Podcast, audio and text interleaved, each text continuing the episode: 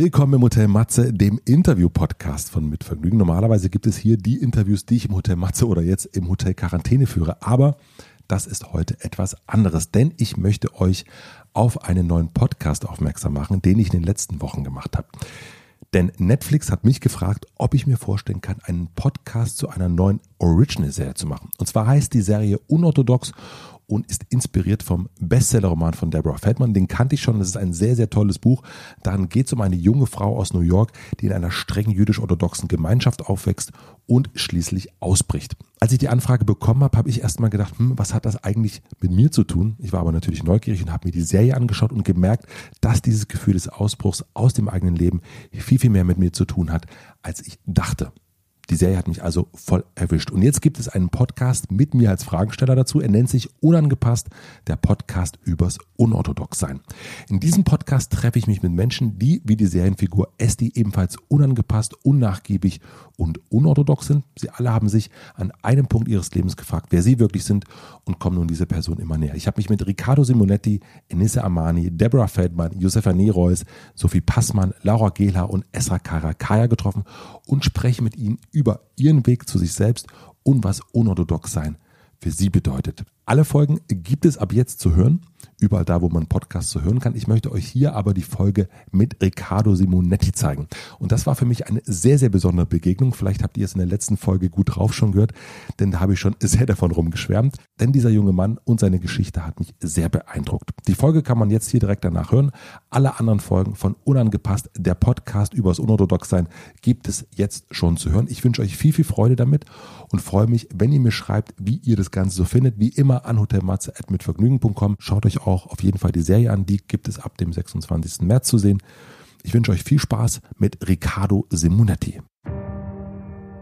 Man kann nicht verhindern, dass Menschen einen in Schubladen stecken, aber man kann verhindern, wie man sich in der Schublade fühlt.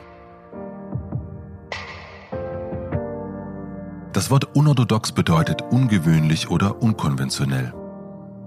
Es beschreibt etwas, was nicht den üblichen Normen und Regeln entspricht oder anders gesagt eigenwillig ist.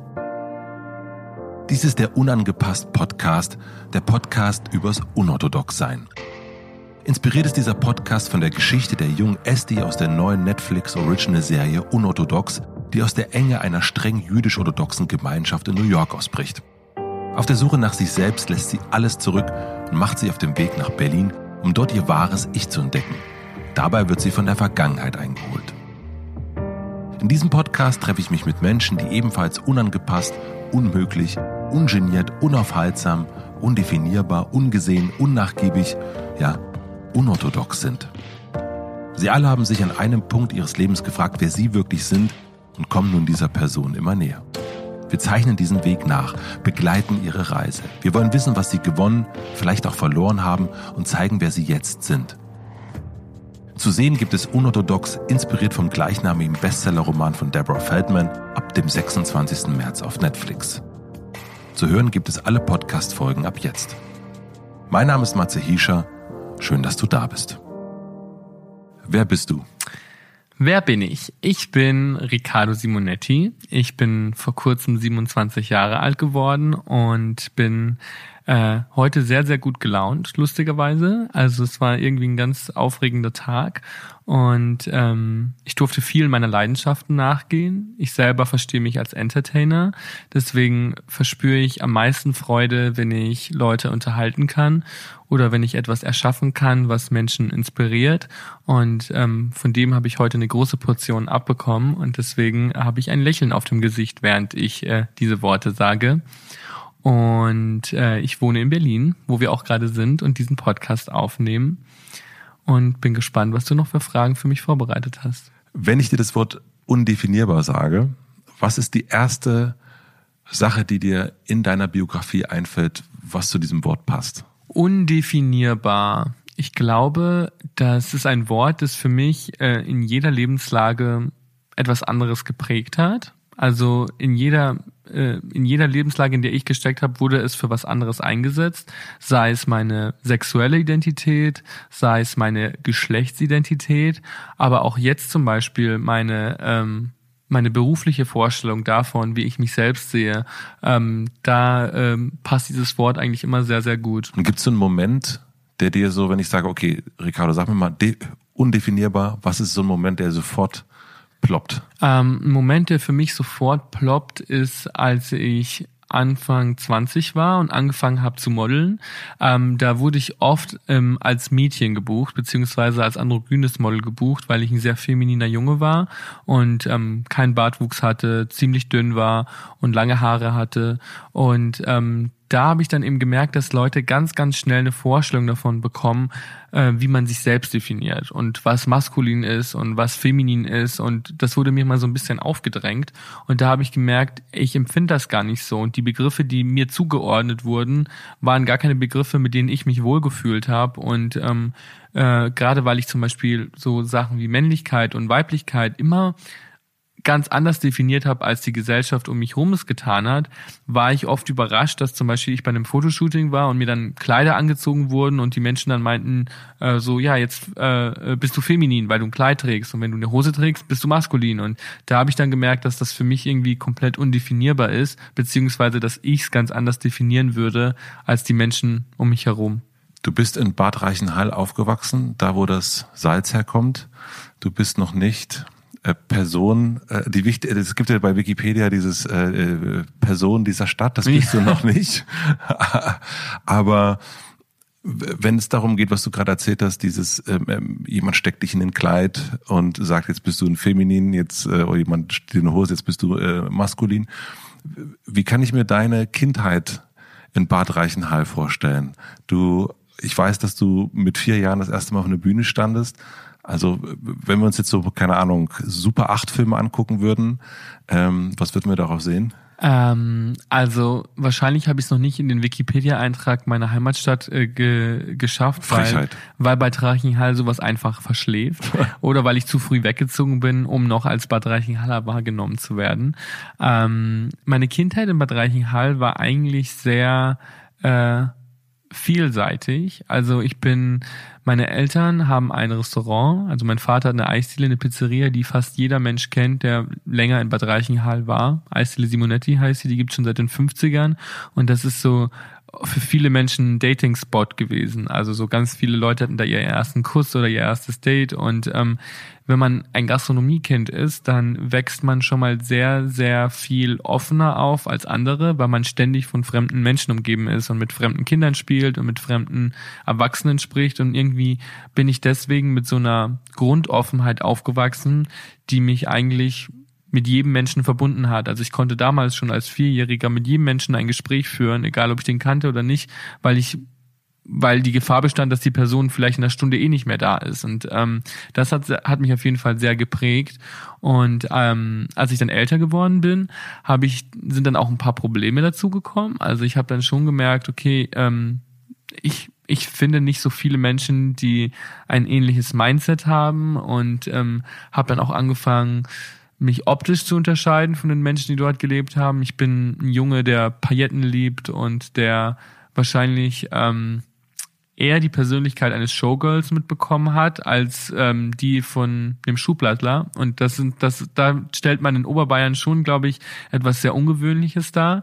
Ähm, trotzdem stört mich das oft, wenn ich zum Beispiel ähm, Interviews von mir lese oder irgendwie Berichte über mich lese, wird das immer so wie in so einem Film dargestellt. So, das ist die Mobbing-Vergangenheit von Riccardo Simonetti, weil ich natürlich oft mit Anfeindungen oder Ausgrenzung zu tun hatte in Bad Reichenhall.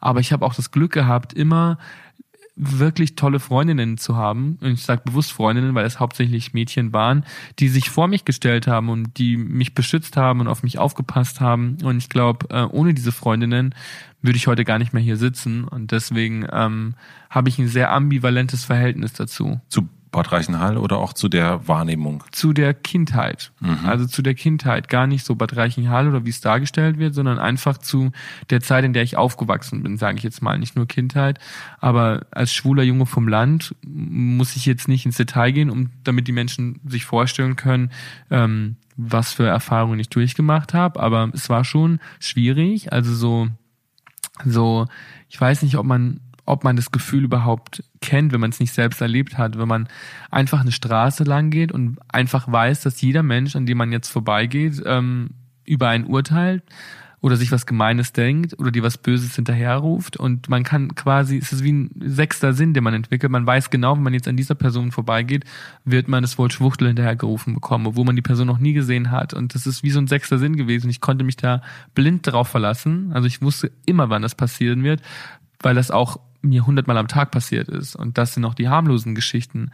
Und das trägt auf jeden Fall dazu bei, dass man ähm, anfängt zu reflektieren sage ich mal. Nun kann es ja aber auch passieren, dass jemand so ein, so ein Ricardo äh, durch Bad Reichenhall geht und, und läuft diese Straße entlang und hinter einen nach einem rufen Leute Schwuchtel. Und es gibt, gäbe ja auch äh, sicherlich Männer, die eher dann nicht mehr die Straße lang gehen, die dann eher die kleinen Gassen lang gehen, die dann zu anderen Zeiten ähm, auf der Straße sind. Und du hast aber sowas total Stolzes, finde ich. Also wenn du, wenn ich dich jetzt sehe, wie du vor mir sitzt und, und alles, was man so von dir kennt, die Bilder, die man von dir kennt, und scheinbar bist du ja dann auch weiter diese Straße gelaufen mit, mit, mit Stolz. Woher kam dieser, ja, dieses so Brust raus und eigentlich gefühlt, ich setz noch einen drauf? Also ich muss sagen, der Stolz, der kam erst später dazu. Also gerade in der Zeit war es noch Verwirrung. Also es war so. Bei ich, dir ähm, Verwirrung? Bei mir war es Verwirrung. Also ich war heute bin ich ein sehr stolzer Mensch. Ähm, damals als Teenager war ich verwirrt. Also ich war schon immer sehr, sehr ähm, ich habe immer Dinge eher getan, bevor ich drüber nachgedacht habe. Also zum Beispiel, bevor ich über die Konsequenzen nachgehe, was es heute bedeuten könnte, auf die Straße zu gehen, habe ich schon getan und habe dann erst in der Situation gemerkt, oh, das ist eigentlich total unangenehm, jetzt an äh, 20 Jugendlichen vorbeizugehen, die mich alle beschimpfen. Und äh, das sind so Dinge, die ich die ich irgendwie mir aber niemals hätte verbieten lassen, weil aber warum ich, nicht? Weil ich ähm, Ziele hatte. Und äh, ich glaube, das ist das Wichtigste im Leben, dass man Träume hat, an die man glaubt und ähm, die einen motivieren, eine Straße entlang zu gehen, auch wenn man weiß, dass man beschimpft wird. Und ich glaube, ähm, das ist das Problem in der heutigen Gesellschaft, dass man, sobald ein junger Mensch einen Traum hat, der größer zu sein scheint als das, was wirklich erreichbar ist, versucht man das einer Person auszureden. Und ähm, dadurch geht aber auch ganz, ganz viel Motivation verloren. Also zum Beispiel auch in der Schule.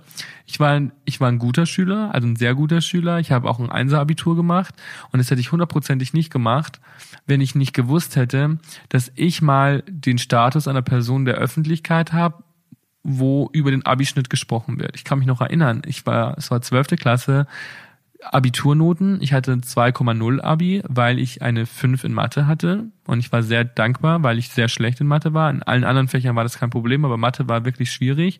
Und dann habe ich einen Fernsehbeitrag gesehen und ähm, da haben die über Lena Gerke gesprochen. Mhm. Und dann haben die irgendwie, es war ein Fernsehbeitrag, in dem es darum ging, sind Models dumm? Sind alle Models dumm? Und dann ähm, haben sie gesagt, Lena Gerke ist zum Beispiel das Beispiel dafür, dass nicht alle Models dumm sind. Ihr Abitur trägt sogar eine 2 vor der Kommastelle. Und dann dachte ich mir, wow, also wenn man in der Öffentlichkeit steht, spielt das irgendwann eine Rolle. Und deswegen habe ich mich noch an dem Tag für die Nachprüfung angemeldet, in der Hoffnung, dass ich doch noch eine Eins vor dem Komma habe, weil ich wusste, dass wenn irgendwann mal so ein Beitrag über mich gedreht werden wird, dann ähm, möchte ich, dass da eine Eins steht. Und nur deswegen habe ich das gemacht, weil ich einen Traum hatte, der überhaupt nichts mit der Schule zu tun hatte. Also ich habe das nicht für meine schulische Ausbildung gemacht, sondern nur für den Artikel in den Klatschmagazinen, der mich irgendwann mal einholen würde. Und ich glaube, so habe ich alles in meinem Leben gemacht. Also auch wenn es schwierig wurde, auch wenn alle Menschen mir gesagt haben, ich wäre falsch und ich würde mich falsch kleiden und ich würde, das wäre nicht richtig, wie ich wäre, habe ich irgendwie immer ein höheres Ziel im Blick gehabt, wo ich gemeint habe, okay, ich werde niemals das im Leben bekommen, wofür ich mich berufen fühle, wenn ich jetzt auf Menschen höre, ähm, die mir das ausreden wollen. Das ist wie eine Prüfung und ich habe immer ich habe deswegen habe ich mich immer mit Superstars identifiziert, weil ich immer dachte, die wissen, wie sich das anfühlt, wenn alle Menschen über einen urteilen und ähm, auch Lügen über einen erzählen oder Gerüchte erzählen, die gar nicht stimmen und die müssen ja auch trotzdem irgendwie ihr Leben leben und Dinge tun, die, ein, die ihnen Spaß machen. Und deswegen konnte ich mich immer damit identifizieren und habe mich wirklich in so eine Parallelwelt geflüchtet. Also ich weiß noch, früher habe ich äh, heimlich die Klamotten angezogen, die ich anziehen mhm. wollte, weil ähm, meine Mutter mir das vielleicht nicht erlaubt hätte. Nicht, weil sie dagegen gewesen wäre, sondern eher, weil sie sich Sorgen gemacht hätte, dass ich vielleicht wieder in der Schule verprügelt werde oder wieder nach Hause komme und, ähm, und mich schlecht fühle. Und deswegen habe ich das irgendwann heimlich gemacht und ähm, Irgendwann habe ich dann aber aufgehört, das heimlich zu machen und habe auch meiner Mutter ins Gesicht gesagt, ich muss das anziehen, ist es mir egal, was die Leute in der Schule sagen. Und wenn du dagegen bist, stellst du dich für mich auf die Seite der bösen Jungs in der Schule. Also entweder du unterstützt es oder du du oder ich mache es ohne deine Einwilligung. Aber das habe ich gemacht und ich bin außer Haus gegangen. Da stand kein Mensch. Ich habe meine Hand schützend vor mein Gesicht gehalten, äh, wie ich es auf den Fotos kenne von Britney Spears oder Lindsay Lohan, die ihr Haus verlassen haben und ihr Gesicht, ihre Hand schützend vor ihr Gesicht gehalten haben, weil da so viele Fotografen standen. Und ich habe mich in eine komplette Traumparallelwelt reingeträumt, weil du die meine Realität leichter gemacht hat. Du bist so, du bist aus dem Haus gegangen, als wären da schon Paparazzi? Jeden Tag. So, also du hast, bist, wir stellen uns jetzt vor, du bist aus dem Haus in Bad Reichenhall. Um sechs Uhr morgens, weil ich zum Schulbus gegangen bin. Bist du rausgegangen, hast die Tür aufgemacht und hast so getan, als wären da Blitzlichter. Genau. Ich habe meine Hand immer schützend vor mein Gesicht gehalten. Das habe ich jeden Morgen gemacht. Und ähm, das hat mir schon geholfen. Äh, die erste Beleidigung habe ich um 6.15 Uhr bekommen. Um 6 Uhr morgens, also nee, okay, um 6 Uhr morgens bin ich aufgestanden, 6 Uhr 40 ging mein Bus. Also bin ich um 6.30 Uhr außer Haus gegangen. Dann um 6.40 Uhr war ich in der Bushaltestelle und da wusste ich schon, dass die erst, dass, dass die Menschen mein Outfit sehen würden und dann würde schon der erste negative Kommentar dazu kommen. Also musste ich mir irgendwie ein Glücksgefühl vorher geben, das mich darauf vorbereiten würde, die nächste Situation besser handeln zu können. Und ich dachte mir, wenn ich mich fühle wie ein Superstar, fällt es mir leichter, mit dem Urteil der Leute umzugehen. Es gibt jetzt ganz viele Richtungen, die ich gehen könnte. also was du erzählst von den Menschen, die dir da sozusagen mit großem mit großen Gegenwind äh, entgegengegangen sind oder dich beschimpft haben. Ich fand es interessant, dass du in deinem Buch deine Lehrer dankst. Mhm. Ähm, erzähl mir mal von deinen Lehrern. Also meine Lehrer waren sehr unterschiedliche Persönlichkeiten. Ich glaube auch, dass nicht alle davon pädagogisch richtig ausgebildet waren. Aber ich hatte auch Lehrer, die zum Beispiel wirklich ähm, viel für mich getan haben. Und ich war so jemand, also ich hatte einen Sportlehrer zum Beispiel, der hieß Herr Mohr und der war, ähm, ich kann mich noch erinnern, wir waren auf Klassenfahrt und da war ein Junge, der hat mich immer geärgert. Der hat mich immer geärgert und der hat mich. Wie ist sein Vorname? Ähm, das möchte ich nicht sagen, weil er hat einen sehr spezifischen Vornamen. Dann lass uns einen Namen aussuchen. Und alle Menschen, die mit mir in der Schule waren, würden sofort wissen, wer das ist. Und ich möchte ihm jetzt nicht die Genugtuung geben, auch noch äh, jetzt in meinem Leben stattzufinden. Ähm, wir können ihn Carlos nennen. Carlos so ist hieß, gut. so hieß absolut niemand in meiner Klasse. Und dieser Carlos war sehr böse. Und der hat mich ähm, bei einer Fackelwanderung immer mit dem Wachs ähm, von einer brennenden Kerze quasi beworfen und mir das so ins Gesicht getröpfelt und das war natürlich sehr unangenehm. Und ich weiß noch, ich habe ihn geschubst oder so und habe versucht mich zu wehren und sofort wurde auch ich zurechtgewiesen von irgendeiner Lehrerin, die da, die da stand. Und irgendwann war ich alleine mit, ähm, mit meinem Sportlehrer und dann hat er hat Carlos das wieder gemacht und ich habe ich wollte ausholen und mich wehren und dann habe ich ihn angeguckt und er stand hinter mir und meinte, mach ruhig. Ich äh, äh, von mir brauchst du äh, nicht befürchten, dass ich dich zurechtweise. Und dann habe ich mich irgendwie gewehrt und ihn geschubst oder ihm irgendwie klar gemacht, dass äh, er das lassen soll und dass er quasi nicht mehr weitermachen soll. Und irgendwie hat mir das so viel Selbstbewusstsein gegeben, dass jemand ähm, sich über das gestellt hat, was vielleicht in einem pädagogischen Lehrbuch stehen würde, so nach dem Motto, sorgt dafür, dass die Kinder sich nicht streiten und sondern er hat sich über die Fortschriften gestellt und ähm, mir die Möglichkeit gegeben, mich zu verteidigen auf die Art und Weise, wie ich es für richtig empfinde. Und das ähm, fand ich toll. Und sowas hätte ich mir viel öfter gewünscht im Leben. Und ähm, das fand ich zum Beispiel war etwas, wofür ich sehr dankbar bin. Und was hat Carlos danach gemacht? Er hat's gelassen. Er hat's ah. gelassen. Ähm, das ist das Ding, ne? Wenn man äh, solche Situationen handeln muss, seitdem man vier Jahre alt ist, dann gibt's nur zwei Richtungen, in die man sich entwickeln kann. Entweder man wird sehr in sich gekehrt und entwick ich, ja. entwickelt sich zu einem Menschen, der nichts mehr mit dem Menschen zu tun hat, der man eigentlich wirklich ist. Oder das ständige Reflektieren bringt einen dazu, zu einem Menschen zu werden, der hyper selbstbewusst wird und ähm, sich über die Meinung anderer stellt. Und es gibt nur diese zwei Extremen weil das auch ein sehr extremer äh, Mechanismus ist, den man durchmachen muss. Also ich kenne niemanden, äh, der mit mir in der Klasse war, der sich mit vier schon fragen musste, jeden Morgen, okay, was ist mir wichtiger? Will ich von anderen Menschen gemocht werden oder ähm, will ich etwas tun, was mich glücklich macht. Und das habe ich im Kindergarten gelernt. Und wenn, wenn du dir diese Frage jeden Tag stellen musst, dann ähm, macht das einfach was mit dir. Jetzt bist du ja ein bisschen älter als damals und Gott bist, sei Dank. bist noch reflektierter. Hm, ich glaube, wenn man in so einer Situation ist, dann weiß man ja eigentlich nicht so richtig, woran es eigentlich liegt. Dann hat man so Erklärungen dafür, ja, weil ich äh, anders aussehe. Was ist denn so deine Berlin-Sicht und deine reflektiertere Sicht auf damals? Was glaubst du, warum Carlos das gemacht hat? Ich glaube, ähm, Menschen sind generell ängstlich, wenn sie jemandem begegnen oder etwas begegnen, das sie nicht kennen. Mhm. Also es ist einfach wie in einem Restaurant. Wenn man etwas auf der Karte sieht, was man noch nie probiert hat, dann ist die Wahrscheinlichkeit gerade bei Kindern oft nicht groß ist zu bestellen, weil man sich natürlich eher fürchtet und man versucht immer auf Dinge zu setzen, die man leichter einordnen kann, die man schon kennt. Und ähm, ich glaube, so sind viele Menschen auch im Erwachsenenalter. Alles, was anders ist oder was ähm, fremd wirkt, wird erstmal kritisch gesehen und vielleicht sogar als negativ eingestuft. Und ich glaube, äh, das ist etwas, worunter jeder in der Gesellschaft leidet. Also auch die Menschen, die scheinbar reinpassen. Und deswegen aus dieser Angst gehen Sie dagegen? Ähm, ich glaube, dass diese Angst erstmal was Defensives ist und ähm, dann passieren Dinge, die die ich nie so richtig verstanden habe. Also viele sagen ja immer, ja, Menschen sind neidisch. Menschen sind neidisch, weil sie nicht das Leben leben können, das du leben, leben willst oder das du ausstrahlst. Mhm. Das glaube ich gar nicht, weil die Menschen, die, die auf mich, ähm, die mich angefeindet haben oder die mich irgendwie mit Gewalt bedroht haben, die haben bestimmt nicht davon geträumt, dasselbe Leben zu leben wie ich. Also ich glaube einfach, es ist diese Angst, diese Angst vor etwas, was sie nicht kennen und ähm, dass, dass, dass es sich vielleicht gegen sie wenden könnte. Und deswegen will man es eher vernichten, bevor es einen selber überrollt, ähm, als dass man es wachsen lässt. Den Traum von berühmt sein, den hast du ja unglaublich, scheinbar unglaublich klar schon vor dir gesehen. Mhm. Und ich nehme mal an, dass es mit einem Erlebnis zusammenhängt. Kannst du das so, den Moment so benennen? Also diesen Traum, der begleitet mich schon, solange ich denken kann. So wie andere Kinder einfach Fußballspieler werden wollten oder Feuerwehrmann, habe ich davon geträumt, berühmt zu sein, aber aus einer viel, aus ganz einfachen Gründen, weil ich einfach mir überlegt habe, worin bin ich gut und wie kann ich einen sinnvollen Platz finden. Und ich glaube, im Endeffekt ist das das, was alle Menschen wollen. Jeder will einen Platz haben, wo er das Gefühl hat, geliebt zu werden und ähm, für die Eigenschaften geschätzt zu werden, die ihn ausmachen. Und ich habe einfach gemerkt, worin ich gut bin und worin ich mich wohlfühle. Und deswegen habe ich immer davon geträumt, berühmt zu sein, weil ich wusste, dass ich gut darin bin. Und ähm, ich kann mich noch erinnern, also ich weiß nicht, ob es mein erster Funkelmoment war, aber es war auf jeden Fall ein sehr prägender.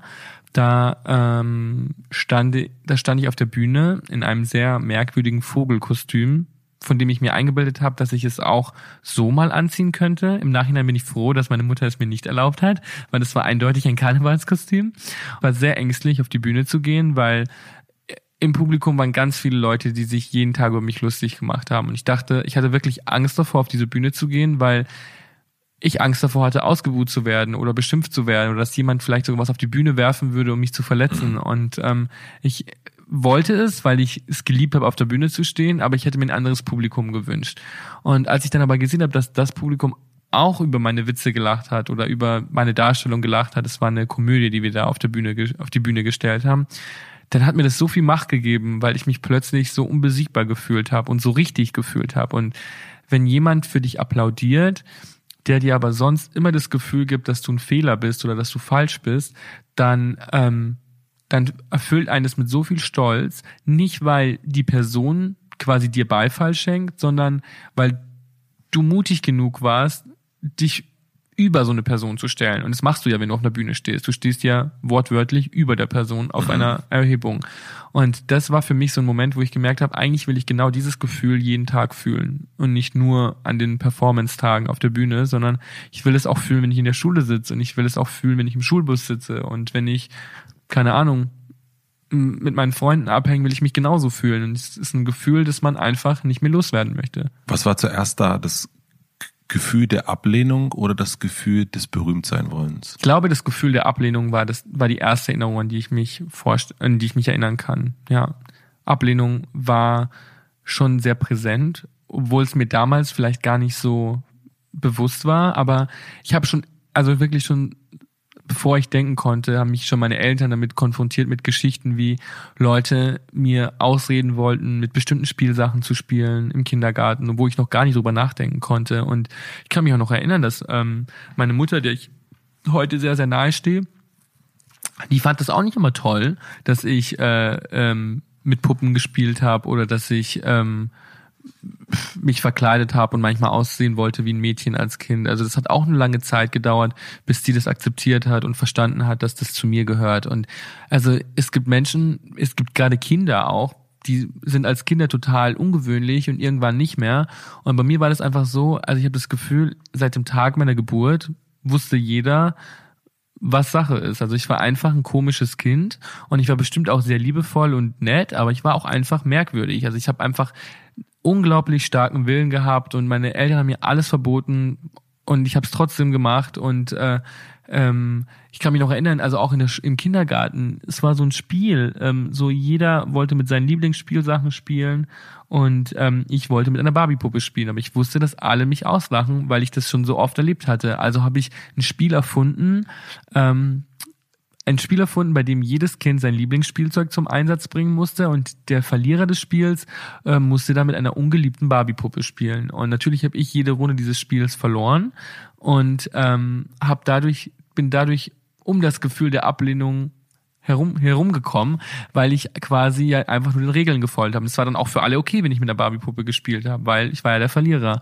Aber irgendwann hat man halt keine Lust mehr, die Rolle des Verlierers einzunehmen, nur um Ablehnung zu vermeiden. Und dann nimmt man halt auch die Ablehnung in Kauf, weil einem das Spiel mit der Barbie-Puppe am Ende vielleicht doch wichtiger ist als, ähm, als das Einverständnis der anderen Kinder. Deine äh, großen Heldinnen, Marilyn Monroe, Britney Spears und Lindsay Lohan. Mhm. Ähm, fällt mir natürlich auf, drei Frauen. Ähm, gab es auch Männer, die du angehimmelt hast? Kaum. Also ich bin in einem Frauenhaushalt aufgewachsen und deswegen ähm, habe ich schon immer so eine Affinität für für feminine Energie gehabt und habe auch so Werte wie Stolz und Stärke, die vielleicht andere Kinder eher von ihrem Vater vermittelt bekommen, immer aus einer Perspektive von einer Frau vermittelt bekommen. Und deswegen habe ich, glaube ich, auch immer nach solchen Eigenschaften in Frauen gesucht. Also ich glaube, deswegen waren meine Vorbilder immer Frauen. Es gab jemanden, den ich toll fand, zum Beispiel Thomas Gottschalk fand ich super oder Elton John.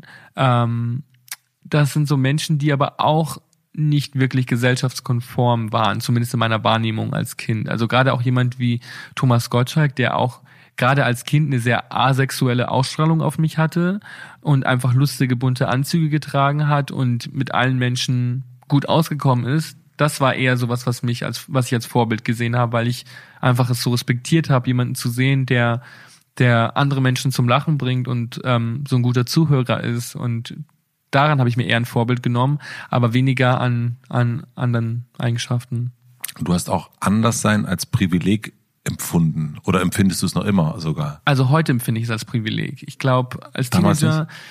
Also ich kann mich schon noch erinnern, dass es eine Zeit gab. Also ich war Ministerant und ich bin sehr gläubig äh, erzogen worden und ich habe jeden Abend zu Gott gebetet und gehofft, dass ich nicht schwul sein würde, weil ich ähm, keine Vorstellung davon hatte, wie mein Leben dann aussehen würde. Ich hatte kannte niemanden, der der schwul war und alle in meinem Umfeld haben mir vermittelt, dass es etwas ist, was nicht erstrebenswert ist.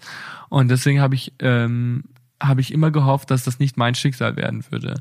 Und heute im Nachhinein merke ich aber, dass ich so, so dankbar bin, dass ich all diese Dinge durchgemacht habe, weil ich einfach einen, einen Reflexionsprozess als Teenager durchmachen musste, den andere Leute vielleicht nie im Leben durchmachen oder erst dann durchmachen, wenn sie merken, dass sie aus der Mitte der Gesellschaft entfernt werden, weil sie zum Beispiel älter werden oder anders aussehen oder einen Unfall haben. Also sobald sie plötzlich nicht mehr in der Mitte der Gesellschaft stehen, fangen sie an zu reflektieren, wer bin ich wirklich, was mache ich wirklich, was mhm. macht mich aus. Und wenn man anders ist, dann lernt man sehr früh sein Selbstwertgefühl unabhängig davon zu machen, was andere Menschen sagen. Und deswegen versuche ich die Menschen immer zu motivieren, ihre Ecken und Kanten zu pflegen und zu lieben, ähm, weil es einfach was Tolles ist, wenn man sich dessen früh bewusst wird. Und man spart so viel, man spart sich so viele Komplexe und Unsicherheiten, wenn man früh anfängt, ähm, sein Anderssein zu schätzen und es nicht immer und zu unterdrücken oder abzulehnen. Und wenn wir ehrlich sind, hat jeder Mensch von uns Eigenschaften, die in seinem Umfeld vielleicht als ungewöhnlich angesehen werden. Ich glaube, die meisten werden nur dazu trainiert, sie nicht auszuleben. Und ich glaube, wenn man diese Eigenschaften ausleben würde, dann ähm, wird die Realität von ganz vielen Menschen ganz anders aussehen. Warum war das Schwulsein für dich so ein so etwas, wogegen du gebetet hast? Weil ähm, weil du wirktest ja, also das war ja dann schon der Typ, der sozusagen über die Straßen gelaufen ist, der bunt war, der irgendwie die äh, Hand schützend vor dem äh, Verlassen des Elternhauses gehalten hat. Und ich glaube, genau das ist das Problem, dass man denkt, dass das mich schwul gemacht hat, dass ich bunte Klamotten getragen habe und ähm, und ein Fable für Klatschmagazine hatte. Deswegen haben die Menschen ähm, mir die Möglichkeit genommen, selber zu entdecken, worauf ich stehe, ah. weil alle immer sofort wussten und alle haben gesagt, du wirst mal schwul, weil du trägst enge Jeans. Mhm. Und ähm, das ist ein großes Problem und das hat mich sehr, sehr gestört, dass seitdem ich klein bin, alle Menschen dachten, sie kennen mich besser als ich mich selbst. Und gerade auch in einem Alter, wo ich zum Beispiel noch gar keinen Kopf für Sex hatte, wurden, wurden mir schon die schlimmsten Gerüchte nachgesagt, so dass meine Eltern mich beim Sex mit irgendeinem Mann erwischt hätten und ich denke mir so, ich bin acht, hallo, das interessiert mich noch nicht. Oder ich hatte einen Autounfall und habe mir das Steißbein gebrochen und musste mit einem Kissen äh, zur Schule gehen. Natürlich haben alle Menschen gesagt, ich hätte mir das äh, Steißbein gebrochen beim Analsex. Und das sind so Dinge, wenn man die in so einem frühen Alter hört, dann will man das natürlich ganz weit weg haben. Und ich hatte nie, also ich hatte auch nie ein Problem damit, damit ähm, mit der Idee vom Schwulsein, sondern ich habe einfach gehasst, dass die Leute ähm, mich dieser Entscheidung beraubt haben. Und ich konnte mich auch dem Ganzen erst öffnen, als ich dann in der Großstadt gelebt habe und plötzlich ein Umfeld hatte, das meine Sexualität überhaupt nicht in Frage gestellt hat. Die haben bestimmt auch alle gedacht, dass ich, dass ich schwul war, aber es war überhaupt kein Thema, weil, weil das ja auch nichts ist, was einen Menschen definiert. Und ich wollte einfach als ich selbst gesehen werden und ich wollte, dass die Menschen verstehen, dass eine Affinität Klatschmagazin gegenüber meine Persönlichkeit widerspiegelt, aber nicht meine Sexualität. Und das ist, glaube ich, ein großes Problem. Schon im Kindergarten. Also ich habe ja jetzt ein Kinderbuch geschrieben und habe mich deswegen oft mit Kindern im Kindes im Kindergartenalter äh, beschäftigt und immer wenn ein Kind ungewöhnlich ist, gerade ein Junge, der ungewöhnlich ist oder vielleicht mit Puppen spielt oder dann heißt es sofort immer, der wird schwul und es macht mich wahnsinnig, weil ich mir denke, du gibst diesem Kind gar nicht die Möglichkeit selbst zu entscheiden oder oder sich selbst zu entwickeln, weil der Weg dann plötzlich schon so vorgegeben wird. Und das war was, was mich extrem gestört hat. Das heißt auch so ein bisschen dieses definieren durch andere, dass man, also dass du dem auch einfach so entkommen wolltest. Also dass du, also hast du erst schon erzählt mit mit den ähm, Modeljobs, wo man dich irgendwie in Frauenklamotten stecken wollte. Also ja auch, dass dich jemand anderes definiert und sagt, wer du bist und wie du bist, sondern dass du eigentlich sagst, okay, nee, ich bin so, wie ich bin und ich passe, das ist meine eigene die, die Riccardo Simonetti Schublade und die ist genauso, die gibt's nur einmal. Ja, und auf der anderen Seite denke ich mir, ich bin auch selber schuld, weil ich bin jemand, der immer sehr offen und ehrlich mit sich äh, umgegangen ist. Ich habe nie versteckt, wer ich war. Ich habe weder meine Sexualität versteckt noch meine Affinität für Klatschmagazine. Und ähm, mittlerweile weiß ich, dass Menschen nun mal so sind, dass sie einem erstmal ein Etikett, ein Etikett aufdrücken. Und ähm, ich würde meinem Teenager-Ich heute auf keinen Fall raten, versteck die Klatschmagazine, weil die Leute werden denken, du bist schwul, sondern ich würde meinem Teenager-Ich eher raten, für mehr Dialoge mit dir selbst. Das bringt dich eher dahin, wo du willst, als äh, sich zu fragen, warum die Menschen dich so und so in Schubladen stecken. Weil man kann nicht verhindern, dass Menschen einen in Schubladen stecken, aber man kann verhindern, wie man sich in der Schublade fühlt.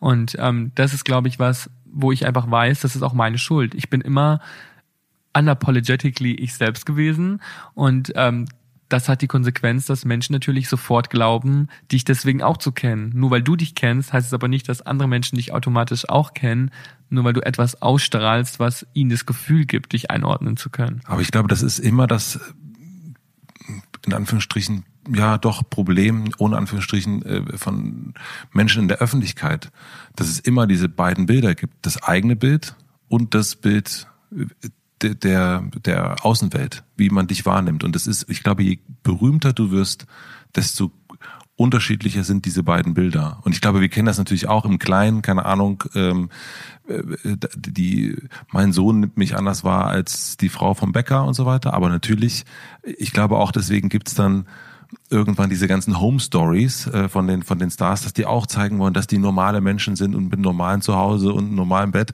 um so dieses Bild wieder gerade zu rücken. Ich habe so ein bisschen dieses ich glaube eben nicht daran, dass es dieses öffentliche Ich gibt und das private, weil das nein, nein weil das ist für mich wie die Erde ist platt und auf der anderen Seite fällt es runter. Ich glaube, das ist rund und ich glaube, dass man sich die ganze Zeit dreht wie so eine wie ein Globus und man kann halt entscheiden, welche Seite man nach vorne rückt. Und ich glaube, dass jeder Mensch, egal ob berühmt oder nicht, mehrere Facetten hat. Ja. Und so wie du meintest, dass die Bäckersfrau dich anders war als dein Sohn, ich glaube, das bist beides du.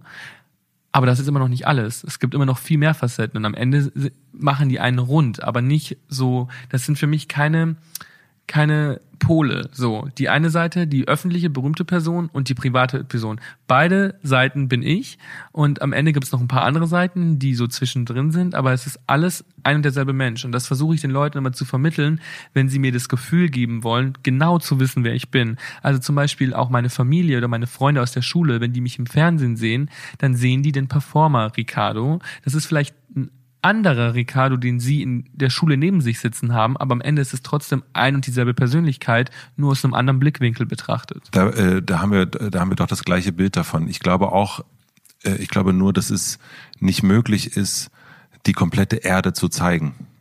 Ich glaube, das ist immer, äh, weil die Bäckersfrau und der Sohn, die können nie, also nur man selber kann bestenfalls irgendwie die ganze Erde sehen, wenn man bei diesem Bild bleibt. Und ich glaube, das ist so ein, ich liebe zum Beispiel die Band Rammstein. Äh, und ich will gar nicht wissen, ob der Sänger ein zerbrechlicher Typ zu Hause ist. Ich finde das total gut, dass der einfach so ein starker äh, Feuertyp ist. Super. Das ist das Bild, was ich von ihm habe. Und ich finde es auch gut, dass er gar nicht eben diese Home Story macht, um zu zeigen, dass er auch mit kleinen Kindern gut kann und vielleicht auch was in Afrika macht. Also ich mhm. mag dieses klare Bild. Ich habe nur das Gefühl, dass es auch in der diese beiden Wahrnehmungen, nämlich Fremdwahrnehmung und die eigene Wahrnehmung, dass man dass Menschen so gern als Ganzes gesehen werden wollen. Wobei ich eigentlich gut finde, dass mein Sohn mich so sieht und die Bäckersfrau auch nur so sieht. Ich bin, also mich ziehen Künstler eher an, die nicht zeigen, dass sie Klavier spielen können und das können und das können, sondern irgendwie ein bisschen, ich, ich bin da einfacher gestrickt, wie du merkst. Nee, ich glaube, das hat nichts mit einfach gestrickt sein zu tun. Ich glaube einfach nur, dass du erwachsen bist und Künstler der Kunstwillen wahrnimmst. Ja. Also du konsumierst die Musik von Rammstein oder die Performance von Rammstein und mehr brauchst du von denen auch nicht. Aber junge Menschen brauchen viel mehr von, von einem Star als nur die Kunst, mhm. weil das ihre Identifikationsfigur ist, um ihr Leben zu träumen, vorzuplanen, zu gestalten.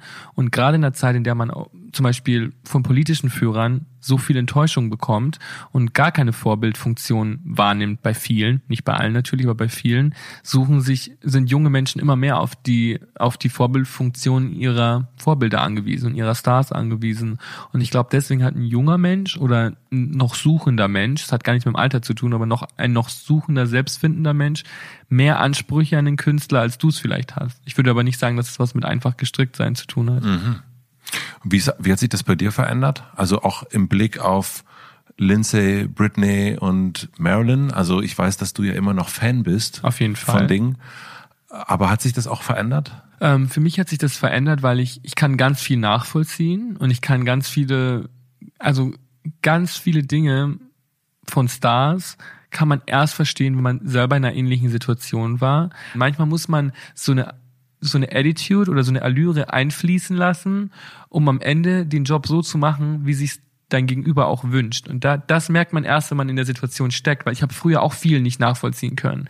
Ich habe früher auch nicht nachvollziehen können, warum Menschen ähm, äh, riesen Hotelzimmer brauchen oder warum Menschen, äh, warum Menschen so und so das und das brauchen oder bestimmte Essgewohnheiten haben oder dass auf dem Zimmer das liegen muss, bis ich selber verstanden habe, naja, okay, die der, zum Beispiel jeder Kunde sieht einfach nur den einen Tag mit dir. Der sieht aber nicht, dass du die 29 Tage davor mhm. auch schon in Hotel schläfst und dass du nicht allein in diesem Zimmer bist, sondern dass immer 15 Menschen mit in diesem, mit dir in diesem Zimmer sein werden. Und deswegen sollte das Zimmer relativ groß sein, weil sonst sitzen 15 Menschen auf deinem Bett, in dem du danach schlafen wirst. Und deswegen sollte was zu essen auf dem Zimmer sein, weil du danach zwölf Stunden beschäftigt bist und nicht mehr essen wirst. Und die Leute wollen aber trotzdem, dass du dünn bist und in die Klamotten passt. Und plötzlich macht das alles Sinn und man versteht das erst, wenn man in dieser Situation gesteckt hat. Und für mich waren das ganz viele sehr schwierige Prozesse, an denen ich immer noch arbeite, weil das sehr schwierig ist, wenn man in dieser Welt groß wird. Und ähm, also ich würde jetzt nicht sagen, dass ich seitdem ich ein Kind bin, in den Medien bin, aber ich stehe, seitdem ich vier Jahre alt bin, auf der Bühne und arbeite an diesem Traum. Und ich habe mein ganzes Leben lang so gelebt, ähm, dass ich hatte immer das Gefühl, das ist schon mein Durchbruch. Als ich mit sechs eine größere Rolle gespielt habe, habe ich das Gefühl gehabt, okay, ich bin jetzt ein Star, also muss ich mich auch dementsprechend benehmen. Als ich mit 14 beim Radio angefangen habe, dachte ich, das ist es jetzt. Jetzt muss ich mich wie ein Star benehmen. Ich habe mich immer zensiert, um der Rolle zu entsprechen, weil ich einfach ähm, professionell sein wollte. Und ich glaube, gerade als dann das Thema Social Media dazu kam, war ich noch ein Teenager. Also ich habe, wenn man meine ersten Blog Beiträge durchliest, da war ich noch in der Schule, ich war noch ein Kind und ich habe das alles dokumentiert auf spielerische Art und Weise und es gibt Menschen, die gucken mir seit dem Tag zu und natürlich entwickelt man sich und ich habe einfach gemerkt, ab einem bestimmten Punkt habe ich mehr von meinem privaten Ricardo auch wirklich privat gelassen, weil ich auch gemerkt habe, dass meine Probleme gar nicht mehr verstanden werden. Also ab einem bestimmten Punkt bist du die totale, mhm. du bist die totale Identifikationsfigur. Du, du ziehst nach Berlin, du bist ein Teenager, du träumst davon, berühmt zu sein. Ähm, und du dokumentierst dein Leben auf eine lustige Art und Weise und jeder lacht mit dir, weil jeder kann es verstehen. Und irgendwann gucken aber so viele Menschen zu und alles, was du veröffentlichst, wird verurteilt und wird beurteilt und plötzlich schlägt es Wellen und ähm, du machst irgendeinen Fehler und der steht am nächsten Tag nicht nur in der Zeitung, sondern im Fernsehen wird darüber berichtet und du merkst, es wird einfach kriegt einen anderen Stellenwert. Dadurch kriegst du auch andere Probleme. Nur, dass die Leute ja trotzdem noch dasselbe Leben führen wie vor sieben Jahren und die nicht verstehen können, dass deine Probleme heute andere Probleme sind als damals. Und deswegen bist du gar nicht mehr die Person, die in jeder Hinsicht ihr Identifikationsmaterial sein kann. Also habe ich einfach gemerkt, okay, das ist wie so, wie eine Tür. Die macht man manchmal auf und lässt einen Einblick gewähren und zeigt Leuten so, wie, gerade wenn man die Hoffnung hat, dass das, was sich hinter der Tür versteckt, vielleicht anderen Menschen helfen kann, öffnet man die Tür. Man spricht über emotionale Dinge, man spricht über Probleme, die man hat, die vielleicht andere Menschen auch nachvollziehen können. Und dann macht man die Tür wieder zu und muss sich um den ganzen Scheiß kümmern, den niemand sehen möchte, den niemand verstehen würde und den Marilyn und Lindsay wahrscheinlich auch haben, aber niemals gezeigt haben. Du hast du das ja immer erträumt und jetzt bist du ja diesem Traum kommst du diesem Traum immer näher. Mhm. Ich will irgendwann noch wissen, ob es einen, End, äh, einen Endtraum gibt, aber das machen wir später. Ähm, gibt es jetzt schon Momente, wo du denkst, mm, ja, das habe ich mir irgendwie anders vorgestellt. Ähm, also es ist nicht so, dass man, dass man etwas erträumt, sondern es ist so, dass man sich selber in so einer Position sieht. Und es gibt schon Momente, die man sich vielleicht anders vorgestellt hat, aber die nimmt man in Kauf, weil ich über ich, ich hinterfrage immer, ob das, was ich tue, es wert ist ähm, und ob das, was ich zurückbekomme, quasi mich emotional so erfüllt, dass ich auch die schwierigen Seiten in Kauf nehme. Weil wenn man an gerade an einem Job in der Öffentlichkeit denkt, sehen alle nur den Glamour, das Geld und ähm, und die Liebe, mit der man überhäuft wird. Und sich in diesen Teil des Jobs zu verlieben, ist super einfach. Ähm, die schwierigen Seiten auch lieben zu lernen, das heißt für mich dann auch wirklich richtig zu sein. Also wenn man wenn man es schafft, mit einem, auch die schwierigen Seiten von dem Leben oder von dem Job anzunehmen und damit klarzukommen, dann ähm, ist man richtig. Wir machen mal so biografisch nochmal so einen so, so einen Schlenker. Mhm. Du bist ja von Bad Reichenhall, dem großen Bad Reichenhall, nach ins große München. Das überspringen wir mal, wenn das für dich okay ist. Absolut. Ähm, und dann bist du nach Berlin gezogen der große Traum eines jeden badreichen Hallers. Ähm, also wenn man Riccardo Simonetti heißt. Ähm, wie war das für dich, in diese Stadt zu kommen? Als ich nach Berlin gezogen bin, äh, hatte ich vor allem ziemlich viel Schiss, weil es schon weit weg von zu Hause war. Ich hatte kaum Geld. Ähm, ich habe vom Bloggen gelebt, was äh, natürlich ähm, sehr unbeständiges Blatt zu der damaligen Zeit war und ich hatte vor allem Angst, äh, weil ich immer was Besonderes war. Also in Bad Reichenhall war ich was Besonderes, in München habe ich gewohnt, da war ich auch was Besonderes und ich bin nach Berlin gezogen und ich hatte schon Angst, dass jetzt in dieser Stadt niemand wirklich auf mich gewartet hat. Und ich habe mich unglaublich gefreut, hierher zu ziehen, weil ich das Gefühl hatte, das ist auch meine Pflicht. Mein Job besteht darin, über mein Leben zu berichten. Also sollte ich auch in einer Stadt leben, die mich aus meiner Komfortzone holt und mich immer dazu zwingt, etwas Neues zu erleben. Und so ist Berlin nun mal für mich gewesen damals. Und ähm, deswegen war, da, war das so ein sehr ambivalentes Gefühl. Also ich dachte auch, ich bin vielleicht in einem Jahr wieder weg. Also ich habe nicht gewusst, ob ich jetzt hier bleiben werde. Ich wollte es einfach mal ausprobieren, weil ich das Gefühl hatte, ähm, das ist die Komfortzone, die ich überwinden muss. Und vielleicht verbirgt sich dahinter das, was ich mir immer gewünscht habe. Du hast in deinem Buch eine sehr, sehr schöne Frage. Ich lese die mal vor. Will ich von anderen gemocht werden oder will ich das, was ich tun möchte, so sehr, dass ich deshalb auch bereit bin, nicht gemocht zu werden? Das ist von Tag zu Tag unterschiedlich, weil genau das ist Selbstbewusstsein. Also Selbstbewusstsein ist kein Status, den man erreicht und dann nie wieder verliert. Das ist etwas, woran man jeden Tag arbeiten muss. Und ich stelle mir die Frage heute genauso oft wie vor zehn Jahren auch. Ähm, aber ich entscheide mich meistens dafür, dass ich das tue, was sich für mich richtig anfühlt, auch wenn andere Leute es vielleicht nicht gut finden. Und ein gutes Beispiel dafür ist zum Beispiel mein Engagement in Sachen AIDS, weil ich genau weiß, wenn ich das poste, kriegt das nicht so viel Aufmerksamkeit oder Anerkennung, wie wenn ich irgendwas Oberflächlicheres poste. Aber das ist mir wichtig. Und ähm, da habe ich das Gefühl, das ist meine Verantwortung. Und auch wenn das vielleicht nicht so das ist, was die Menschen von einem Entertainer sehen wollen, weil es vielleicht zu ernst ist oder ähm, sie auf etwas lenkt, was sie eigentlich nicht sehen wollen, ähm, habe ich das Gefühl, es ist mir wichtiger, da meinen Beitrag zu leisten, als das zu tun, was alle gerade feiern. Wann hattest du deinen ersten richtig guten Berlin-Moment? Also, ich glaube, was für mich was, wo, wo Berlin sich für mich ein bisschen angefühlt hat wie ein Zuhause, war, als ich nach Berlin gezogen bin und ähm, ich glaube, mein erstes Meet and Greet hatte. Mhm. Ähm, im Galerie Lafayette war das damals und das war so ein verrücktes Gefühl, weil für mich war Berlin einfach immer noch sehr weit weg von zu Hause und es sind so viele Menschen gekommen, die Fotos mit mir machen wollten und das kannte ich nicht, weil das von mir, also ich kannte das halt, weil ich immer in einem Umfeld gelebt habe, wo ich aufgewachsen bin und plötzlich, dass das so weit weg von zu Hause, dass es Menschen gibt, die dich kennen und die dich mögen und was dir was Gutes wünschen, da habe ich dann zum ersten Mal auch gemerkt, auch wenn es Fans waren, dass sich Berlin wie mein Zuhause anfühlt. Und ähm, das war hört sich sehr oberflächlich an, nee. aber ähm, das war für mich was ganz Besonderes. Und ich habe so tolle Fans, die wirklich so viel Persönliches mitbringen. Und gerade auch, wenn man so öfter Meet and Greets hat und auch vielleicht mit anderen Prominenten und man dann aber auch sieht, mit wie viel Hingabe diese Menschen dir ihre Geschichten erzählen und wie viel ähm, Leid sie vielleicht auch mit dir teilen, weil sie das Gefühl haben, du bist der einzige Mensch, der es verstehen kann. Und ich weiß so gut, wie sich das anfühlt, weil ich vor 15 Jahren genau derselbe, dieselbe Art von Mensch gewesen bin. Und das erfüllt mich mit so viel Dankbarkeit, so viel Liebe von Menschen zu spüren, die ich ja eigentlich gar nicht persönlich kenne. Und ähm, das habe ich in Berlin zum allerersten Mal so richtig gefühlt. Gibt es jetzt noch Momente, wo du ergriffen davon bist, was du erreicht hast? Ja, ich versuche diese Momente permanent zuzulassen, weil dafür tue ich das Ganze, also um mir selber, um, um es selber auch zu genießen.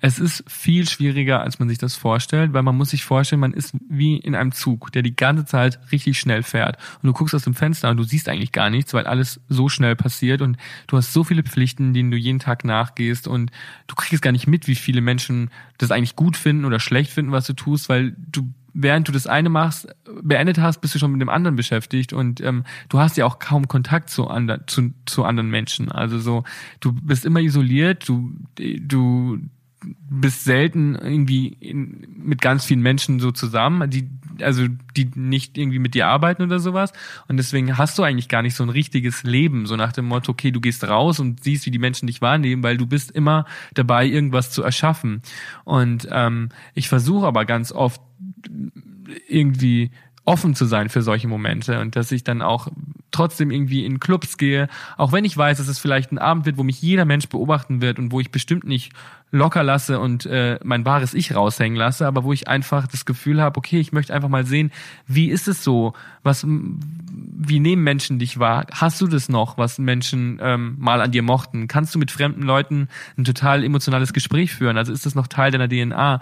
Und wenn ich dann sehe, wie wie Menschen oft mit einem umgehen und einem reagieren und und ähm, dass das, was du tust, sie berührt. Das ist das, was für mich am allerwichtigsten ist. Also egal wie viele Magazincover oder wie viele Preise, auf die ich besonders stolz bin, egal wie, wie, wie viele Sachen man in dem Bereich hat, mir ist immer wichtig, dass die Menschen etwas fühlen bei dem, was ich tue. Und wenn ich dann jemanden treffe, der mir sagt, du hast mich inspiriert oder du hast mich ähm, ermutigt, dann ist das jedes Mal so ein krasses Erfolgserlebnis, dass du das Gefühl hast, wow, du lebst genau deinen Traum und genau das, was du immer machen wolltest. Was ich aber daran vor allen Dingen abgefahren finde, ist es, dass da einerseits der, der Junge aus Bad Reichenhall ist, der diese Straße lang geht, die ich mir so gerade vorstelle und mh, hm, eigentlich genau der sein will, gefühlt wie der, der jetzt gerade vor mir sitzt.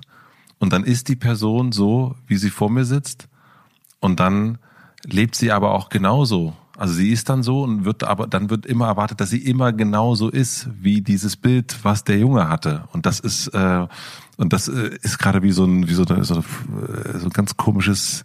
Das, das kriege ich gerade gar nicht zusammengefasst so richtig. Aber es ist wie ein Foto. Die Menschen sehen ein Foto und ver vergessen, dass du eine Sekunde nachdem du das Foto gemacht hast, ja auch wieder dich weiterentwickelst und auch ähm, quasi ein anderer Mensch bist. Du kannst auf dem einen Foto lächeln, aber in echt traurig sein. Und das ist zum Beispiel so, die Leute versuchen immer einen darauf festzunageln, wer man ist, weil sie alle glauben zu wissen, wer man ist. Und deswegen hoffe ich, dass die Menschen dadurch, dass ich mich ab und zu zurückziehe und nicht alles Private teile, hoffe ich, dass sie wissen, dass man mehr ist als das, was sie glauben, dass man ist. Und das versuche ich dadurch zu zeigen, dass ich eben nicht alles teile und die Menschen dadurch vielleicht verstehen, okay, ich habe nicht den ganzen Tag gesehen, was er gemacht hat, also hat er vielleicht noch ein Leben, von dem ich gar nichts mitbekomme. Ich finde das gut, dass du das erzählst, weil ich so, auch wenn man dein Buch sieht und wenn man dich sieht und auch ähm, ähm, das, ähm, das Haar, was immer leicht nach hinten weht, ähm, dann, dann hat man ja ein sehr, sehr starkes Bild. So, und es ist auch das, am Ende bist du jetzt natürlich Merlin für jemanden aus äh, Bad Reichenhall, ja. Also das ist, aber das ist auch genau das, ist, dass es, ähm, dass selbst der größte Traum auch äh, am Ende auch nur ein Foto ist. Ja, und dass es auch nicht die Realität nur ist. Äh, Merlin war ja auch nicht glücklich. Also, ne, und das ist, das ist für jeden Moment, auch wenn da die, wenn die Haare wehen, dann ist da eine Windmaschine, die irgendjemand hält. Und noch ganz, ganz viele andere Sachen. Und ich, ähm, finde das aber so abgefahren, dass diese, also ich habe von dir ein befreiteres Bild gehabt, als du mir gerade erzählst. Und ich glaube, das ist aber auch ein Stück weit beruhigendes. Ich glaube, die Menschen wollen das sehen, weil sie wollen, dass dein Traum in Erfüllung gegangen ist. Der gemobbte Teenager, der viel durchgemacht hat, an seinen Träumen gearbeitet hat und jetzt sein glückliches Leben leben kann. Aber ähm, so ist das aber eben nur aus einem Blickwinkel. Und das heißt ja nicht, dass nur weil ich das erreicht habe, was ich mir vorgenommen habe, dass da nicht noch andere Träume sind und dass da und vor allem, dass die Probleme aufhören, weil für jeden Schritt, den man nach vorne geht, kommen auch ganz viele andere Faktoren auf einen zu, dem man vorher vielleicht nicht gerechnet hat. Ja, man sieht dich jetzt so in, in deinem Buch äh, in Hollywood und, äh, und, und, und sieht dich also auf, auf dem Boulevard und, und denkt sich, ja, äh, Filmende, jetzt kommt der Abspann, ja. Genau. Jetzt, jetzt, äh, jetzt ist ähm, fertig ist der Film, ja. Weil das Märchen ja auch so endet. Aber niemand fragt sich, was nach dem Abspann kommt und was danach passiert. Sehr gutes Stichwort. ähm, was ist für dich? Was kommt für dich nach dem Abspann? Was ist, ähm, weil du bist ja nicht jemand, der jetzt aufhört zu träumen. Nee, auf keinen Fall. Und ich merke, dass meine Träume immer noch ganz viel damit zu tun haben, ähm, etwas zu erschaffen, was vielleicht bleibt, auch wenn man selber nicht mehr da ist.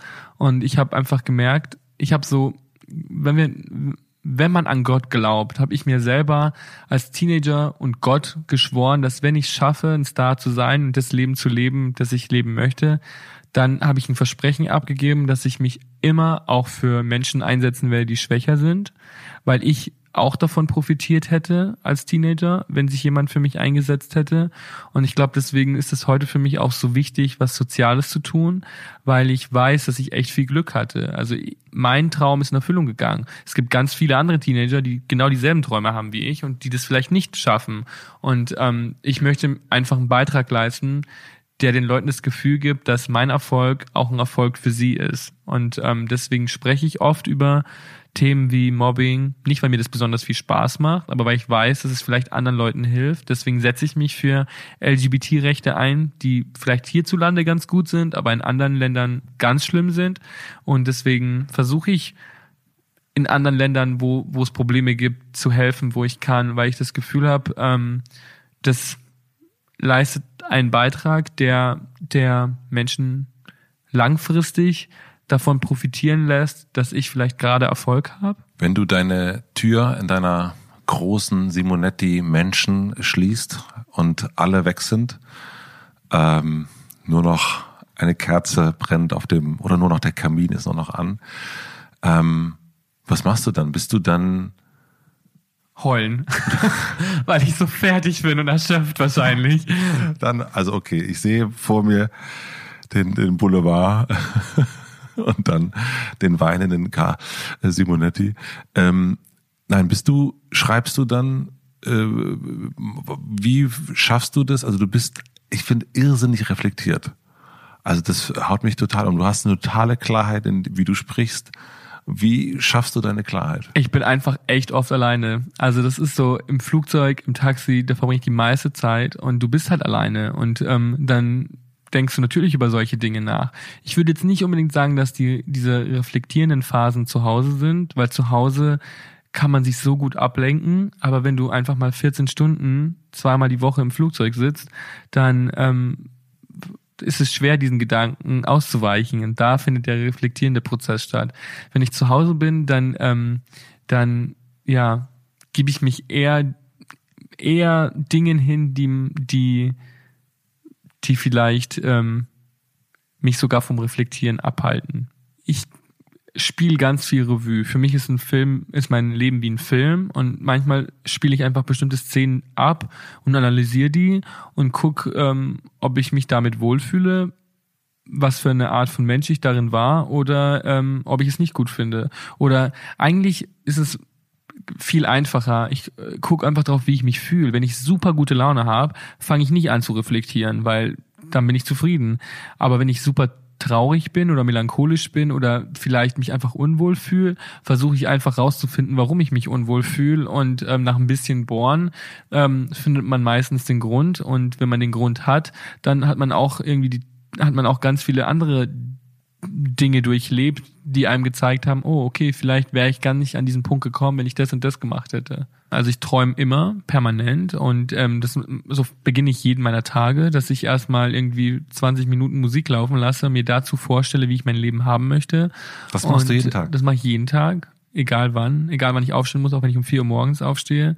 Das ist so ein Ritual. Das Moment, erzähl mir das.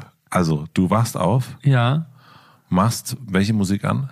Je nachdem, was ich gerade brauche. Wenn ich zum Beispiel ähm, etwas Emotionales erleben möchte in meinem Kopf, dann mache ich wahrscheinlich Lana Del Rey an und höre das eine Stunde lang. Wenn ich aber zum Beispiel mich wie ein richtig krasser Star fühlen möchte, dann höre ich mir vielleicht was an, was mehr Tempo hat oder was was anderes in mir auslöst. Und das machst du früh, das ist so deine Morgenmeditation? Das ist meine Morgenroutine. Ja. ja. Und dann war und dann bist du gehst du durch deine Villa dann gehe ich in der Stimmung durch, äh, so beginne ich den Tag in der Stimmung, in der ich mein Mindset haben möchte. Wenn ich zum Beispiel ähm, einen sehr emotionalen Tag vor mir habe, äh, wo ich, ähm, wo ich wirklich, wirklich mit mir selbst im Reinen stehen muss, um keinen Fehler zu machen, dann fange ich den, starte ich den Tag eher emotional. Wenn ich den Tag aber damit verbringen muss, zu performen und Leute zu unterhalten, dann höre ich mir eher was an, was mir Energie gibt. Und ich glaube, das ist nicht so anders. Das machen wahrscheinlich viele Menschen so. Nein, aber das ist, also ja, also dass man Musik hört, klar, aber dass man vor allen Dingen, was ich total gelernt habe durch das Gespräch, ist dieses Visualisieren. Wie sehr du das machst. Also das ist total, äh, das ist echt beeindruckend. Ah, und das hilft extrem. Also ich mache immer, was ich eine Sache, die ich als Teenager gemacht habe und die ich heute immer noch mache, sind Moodboards und ähm, so Visualisierungsboards. Und ich habe mich früher zum Beispiel immer in Zeitschriften neben meine Idole geklebt, mhm. weil ich mir dadurch besser vorstellen konnte, wie sich das später mal anfühlen will. Und auch fast jedes Magazincover, auf dem ich heute war, hatte ich vorher schon als äh, als selbstgebastelte Variante zu Hause, ähm, um das vom Universum quasi einzufordern. Und äh, also ich habe erst gestern Abend äh, bis 22 Uhr auf meinem jetzigen Moodboard gebastelt. Und dann erzähl mal, was, ähm, das, was du da reingeklebt hast. Also ich weiß nicht, ob ich alles erzählen will. Ein bisschen. Das sind ja auch Dinge drin, die die, die Leute noch überraschen sollen. Ähm, also was zum Beispiel da drauf äh, ist, ist ein Foto von Lady Diana in einer Schule in Südafrika, weil ich gerade von einer Reise gekommen bin in Südafrika und gesehen habe, wie ähm, mit wie wenig Aufwand man wirklich viel erreichen kann. Und das ist zum Beispiel was, was ich ähm, intensivieren möchte. Und äh, deswegen habe ich da Fotos davon irgendwie auf diesem Moodboard kleben. Ähm, auf der anderen Seite habe ich auch ein Foto von Oh Gott, das hört sich so oberflächlich an. Ich schäme mich richtig. Ich habe ein Foto von ähm, von ähm, von einem von einem Bambi da kleben, weil ähm, äh, der Bambi immer mein größter Traum war.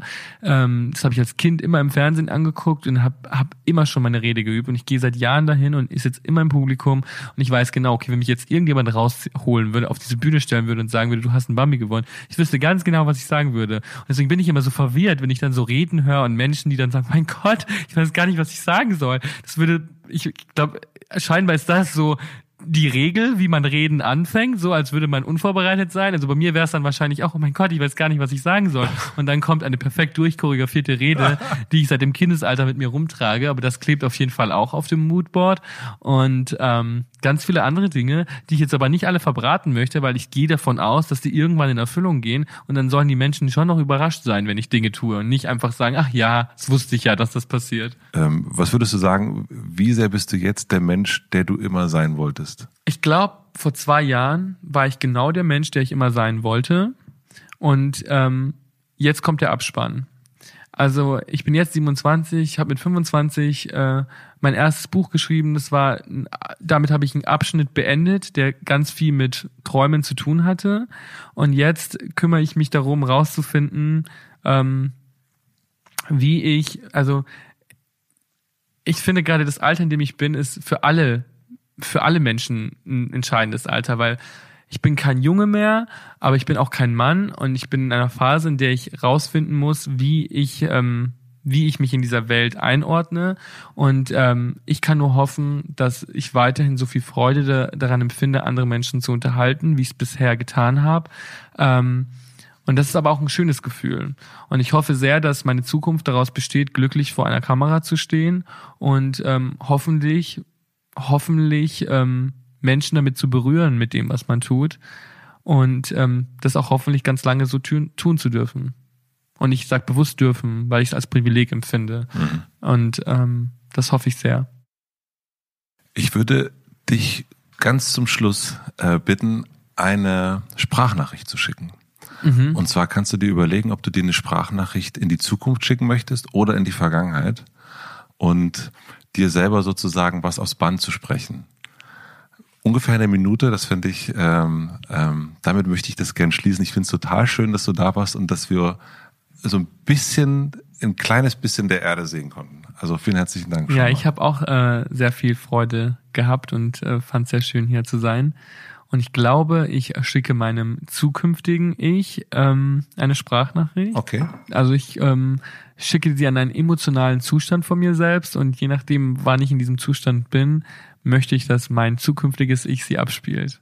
Hallo Ricardo, ich bin gerade 27 geworden, wie du wahrscheinlich weißt, und ähm, ich mache mir manchmal viele, viele Gedanken, wie mein zukünftiges Ich wohl sein wird. Und ähm, ich glaube, du hast jetzt sehr viel von den Dingen getan, die du für andere Menschen tun wolltest und die du erreichen wolltest. Und ich hoffe, dass du immer noch ein Lächeln im Gesicht hast, weil dann hat sich das auch alles gelohnt. Und ähm, ja, ich will dir einfach nur sagen, dass dein äh, vergangenes Ich immer noch sehr stolz ist auf dich und äh, dass du dir wahrscheinlich mal wieder die Katy Perry Doku angucken solltest. Die hat dir in der Vergangenheit sehr viel Freude bereitet und ich hoffe, du hast sie mittlerweile nicht vergessen. Mach's gut. Vielen Dank, dass ihr zugehört habt. Alle sieben Folgen dieser Podcast-Serie könnt ihr jetzt überall hören, wo es Podcasts gibt. Es gibt Gespräche mit Sophie Passmann, Riccardo Simonetti, Deborah Feldmann, Laura Gehlhaar, Enissa Amani, Esra Karakaya und Josefa Nereus. Ich freue mich, wenn ihr euren Freunden davon erzählt. Und natürlich solltet ihr unbedingt Unorthodox auf Netflix ansehen. Die Geschichte von Esti und ihrer Reise ist eine ganz, ganz besondere. Beim Anschauen der Serie habe ich gemerkt, dass sie auch viel, viel mehr mit mir zu tun hat, als ich ursprünglich dachte. Ich bin sehr gespannt, wie es euch damit geht. Die vier Episoden von Unorthodox könnt ihr euch ab dem 26. März ansehen. Natürlich auf Netflix. Unangepasst ist eine Produktion von Podstars und mit Vergnügen. Redaktion Anni Hofmann und Anni Malessa. Schnitt Jo Bischofberger. Support Kia Hampel und Zora Neumann. Und ich bin Matze Hirscher. Vielen herzlichen Dank.